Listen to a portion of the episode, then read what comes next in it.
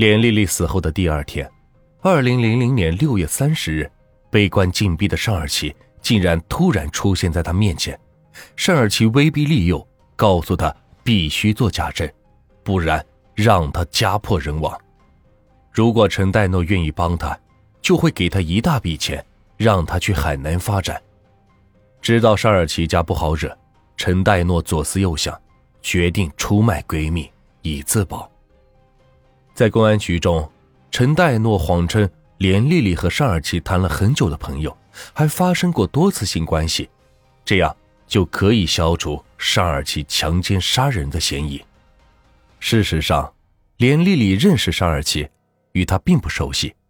出事当天之前，两人只见过两次，更没有谈过恋爱。最后，陈代诺哭着说：“这么多年了，我的良心不安。”因为我的朋友死的太冤了呀，现在要把这些都说出来，我的心总算可以平静了。与此同时，专案组又在调查另一个证人尚尔奇的朋友金婷。金婷很聪明，他知道尚家已经是罩不住了，主动交代了知道的一切。金婷说：“是不是尚尔奇杀的，我不知道，但尚尔奇。”肯定是强奸了连丽丽。民警问：“你为什么这么说？”金婷回答道：“单尔奇这小子年纪不大，好色成性，只要他看上的女人，千方百计也要搞到手，软的不行就来硬的。他看上了连丽丽，但连丽丽不理他。案发当天，单尔奇找我商量，说怎么才能把连丽丽的搞到手。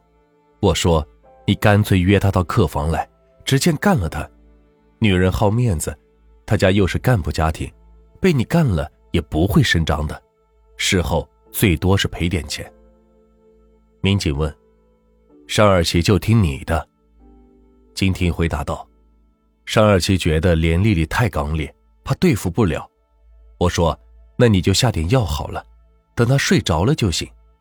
当晚，他下手之前。”我们还通了两次电话，他说已经把药下在饮料里面，就等连丽丽来了。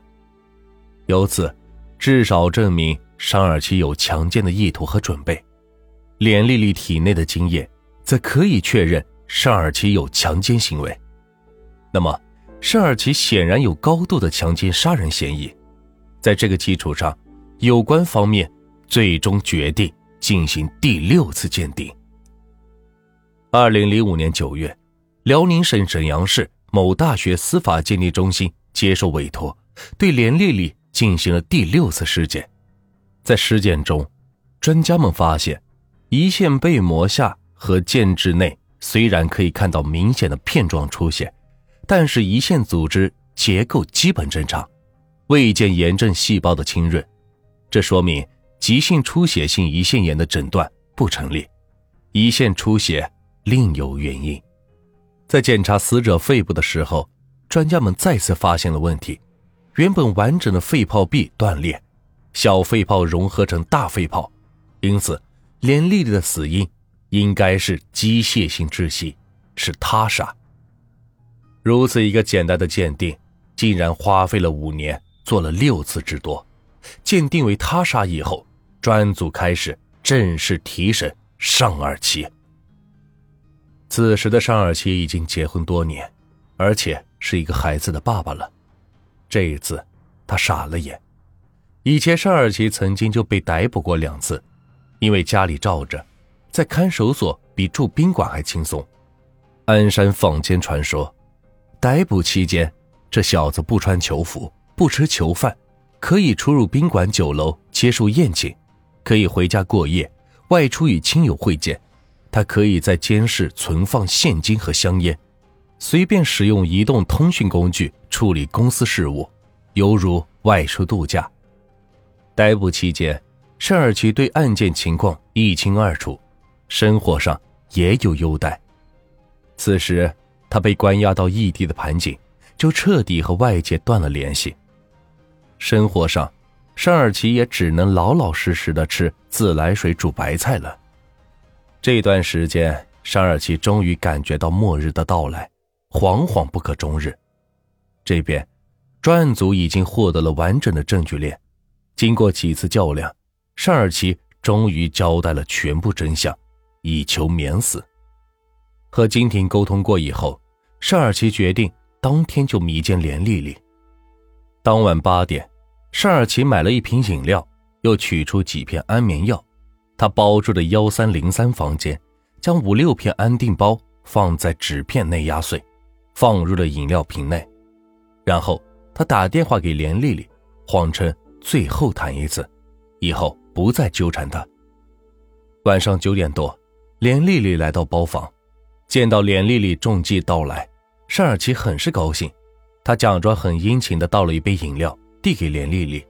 单纯的连丽丽做梦都没有想到。这个警察儿子敢于做如此禽兽之事，接过饮料就喝下。面对连丽丽不再纠缠的要求，尚尔奇故意拖延，推说现在有别的事，过一会儿再说。期间，陈代诺打了两个电话给连丽丽，因尚尔奇耍花样不谈主题，连丽丽只能暂时留下。大约二十到三十分钟后，药效开始发作。连丽丽感到头重脚轻，浑身无力，失去了部分知觉。尚尔奇淫笑着将连丽丽的手机关掉，又将她抱到床上，脱下内衣裤，试图强奸。没想到连丽丽尚保有一些意识，仍拼命反抗，并大声呼救。心虚的尚尔奇害怕呼救声被隔壁的客人听到报警，就去堵住了连丽丽的嘴，但连丽丽拼命挣扎。反复的高声叫喊，兽性大发的尚尔奇抄起枕头，用力的压在连丽丽的头上，然后疯狂施暴，强奸了连丽丽。事后，尚尔奇拿起枕头，发现连丽丽已经是没有了呼吸。尚尔奇正彷徨无措，发现自己的电话响了。尚尔奇毕竟只有二十一岁，此时有些精神恍惚，顾不上多想，就接了陈代诺的电话。本能的告知陈代诺说：“连丽丽出事了。”随后，尚尔奇又打电话向高人求救，得到了迅速的指示。他按照指导去做，就是什么都不说，其他事情自然会有人搞定。这一次沉冤长达五年的案件水落石出。二零零五年七月二十日，鞍山市检察院以尚尔奇犯有强奸罪，向鞍山市中级人民法院。提起公诉。二零零五年九月五日，鞍山市中级人民法院不公开开庭审理此案，期间，上家竟然还保持原有的嚣张态度。他们组成了十多人的亲友团，在庭审开始之前，对尚尔奇高喊：“尔奇不用怕，你会没事的。尔奇，你放心，你很快就会出来的。”二零零六年五月十五日，经过长达九个月的审理。鞍山市中级人民法院认为，检察机关起诉尚尔奇犯罪强奸的基本事实和罪名成立，予以支持。法庭作出判决，被告尚尔奇犯强奸罪，判处其无期徒刑，剥夺政治权利终身。对此，连家仍有疑问，他们认为尚尔奇不是强奸引起的伤害致死，而是明确知道可能导致连丽丽死亡。仍然用枕头堵住她的口鼻，这明显属于故意杀人，且手段恶劣而残忍，应予重判死刑或者死缓。连家上诉，请求鞍山市人民检察院进行抗诉。这边尚家也上诉，说尚尔奇无罪。二零零六年五月二十日，鞍山市人民检察院以判决量刑畸轻为由。依法就此案向鞍山市中级人民法院提起抗诉。辽宁省高级人民法院于二零零七年三月二十日作出刑事裁定，驳回上诉，维持原判。尚尔奇由此被判处无期徒刑。从被捕开始的十年内，尚尔奇已经有四次减刑，共减刑三年多。根据目前的刑期，不考虑下面减刑。二零二四年，也就是三年后，尚尔奇就出来了。至于大家关心的法医如何判，只有在鉴定书上签名的医生以妨碍司法罪被判刑三年，其他几位涉案法医仅受到调离、记过、警告等处分。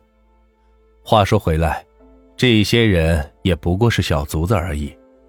王叔曾这么说：“我女儿之死本来就是个极为简单的刑事案，但因为法医的失职和背后可能的腐败而变得很复杂。